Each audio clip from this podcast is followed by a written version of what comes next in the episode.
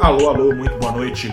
A você aí do outro lado, eu sou o repórter Gustavo Ferreira do ValorInvest.com. Começa agora o seu saldo deste dia 23 de janeiro de 2023. Investidores operaram nesta segunda-feira, primeiro pregão da semana, entre ventos inflacionários externos e internos, e assim oscilou o principal índice da bolsa entre perdas e ganhos ao longo do dia, depois de chegar a subir 0,91% na máxima, o Ibovespa caía no fechamento 0,27%. O dólar, pelo menos, caiu 0,21% a R$ 5,20, corrigindo um pedacinho do estirão de quase 2% da semana anterior. Os ventos inflacionários externos ajudam a jogar o Ibovespa para cima. Era com base neles que o Ibovespa subia no melhor momento do dia. Não está claro até onde vão os juros nos Estados Unidos e na Europa, mas está claro que vão. Sobem, né? Sobem e ainda mais a depender da pressão de alta trazida aos preços das matérias-primas, das commodities, trazida pela retomada da China. Nesse cenário, o Ibovespa se favorece, dada a sua alta exposição a exportadoras. Além disso, por aqui, juros já não sobem mais, ao menos não sobem por enquanto, né? E tomara que não subam mesmo, que favorece a bolsa aos olhos do mundo. O problema são os ventos inflacionários internos jogando contra.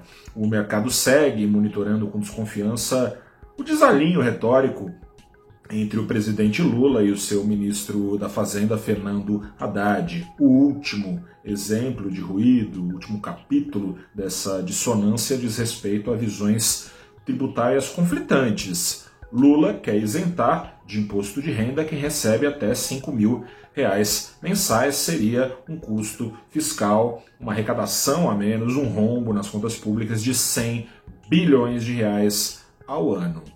Haddad, por sua vez, fala em aumentar a arrecadação e não diminuir, reduzindo descontos e impostos e não aumentando descontos, seria, de acordo com ele, um meio para tentar zerar o déficit fiscal, a diferença negativa entre receitas e despesas do governo, que nesse ano está estimada ali na faixa dos 200 bilhões de reais. A conta simplesmente não fecha. E ao não fechar, por essas e outras, agentes econômicos seguem puxando para cima mais e mais, uh, ah, para mais da meta de 3% ao ano de inflação, projeções para 2023 em diante. Já é a sexta semana consecutiva de puxão para cima, de acordo com a pesquisa Focus, pesquisa feita publicada semanalmente pelo Banco Central, ali por volta das 8h30 da manhã, aferindo expectativas para diversos indicadores, dentre os quais inflação e juros, de cerca de 100 analistas aqui do Brasil.